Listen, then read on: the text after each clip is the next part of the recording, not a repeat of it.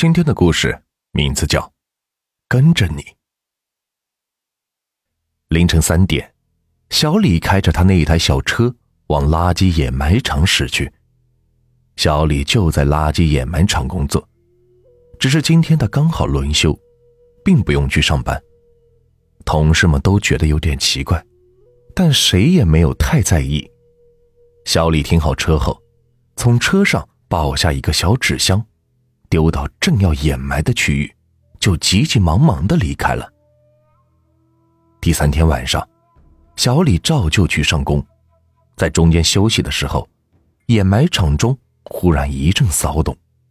小李走了过去，他看到大伙正围在一起谈论着什么。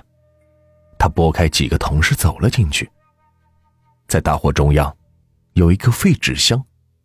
就在小李的目光接触到那纸箱的一瞬间，那纸箱已经被一个同事给打开了。那里边是一个小女孩的尸体，大家议论纷纷。怎么可能呢？在这个已经被震平的区域里，这个小纸箱竟然还留着，而这个区域已经被压路机碾过了，但这小纸箱竟然完好无损。也许是这小女孩魂魄不散吧。这时，已经有人去报警了。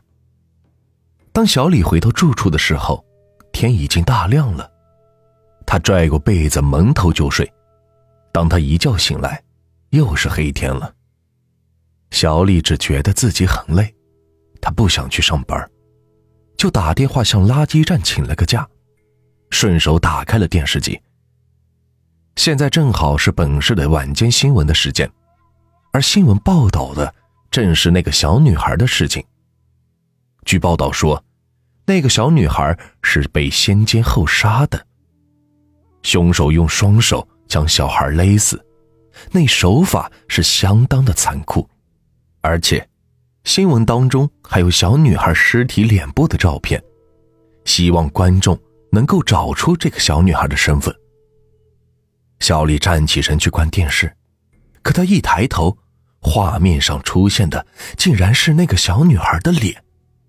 她的脸占据了整个屏幕，而且那绝对不是照片，因为那个小女孩的眼珠是转动的，就好像是在找什么东西。直到看到了小李，那眼珠不动了，直直的盯着小李。小李恍惚的后退了几步。他顺手拿起茶几上的烟灰缸，向电视机砸去，砰的一声，烟灰缸碎了，而电视屏幕竟是安然无恙。小李吓得是目瞪口呆，他直冲进浴室，拧开水龙头洗着脸。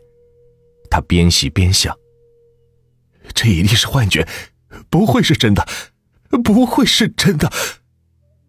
洗完了脸，小李抬头照镜子。李叔叔，谁呀？镜子里竟然也是那个小女孩。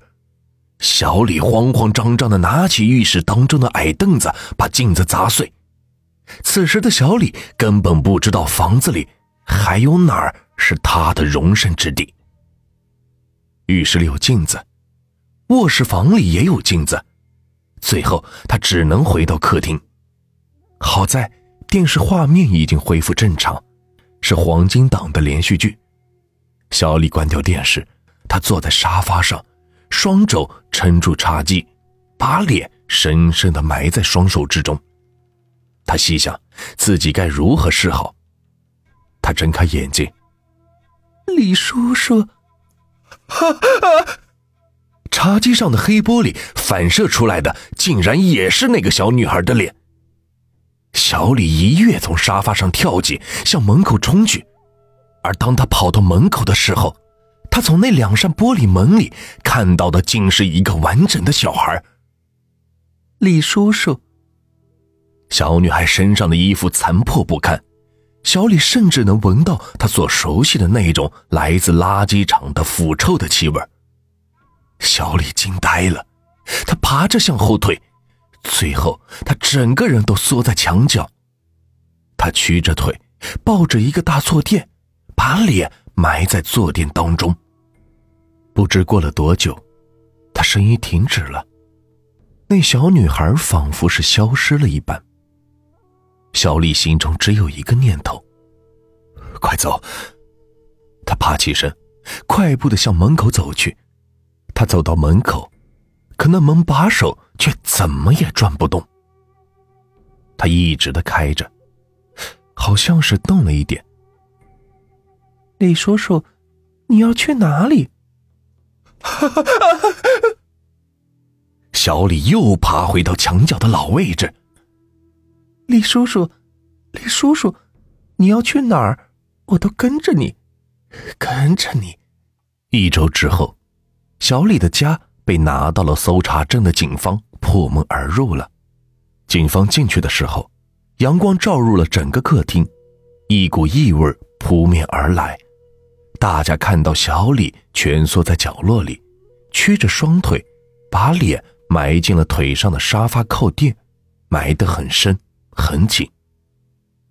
小李死了，法医验尸的结果是饿死，或者是渴死。其实大家心里都很明白，小李是被吓死的。因为他蜷缩在角落里，连动也没敢动一下。至于小李被吓死的原因，大家都是心照不宣，但最明白的还是他自己。他真后悔，竟然做出了那种禽兽不如的事情。那一天是小李轮休的第一天，他一个人出去喝闷酒，酒精让他想起了很多心烦的事情，工作的不称心。爱情的不如意，朋友的冷漠，生活的艰难。他越喝越烦，越烦越喝。当他回到家的时候，已经是酩酊大醉了。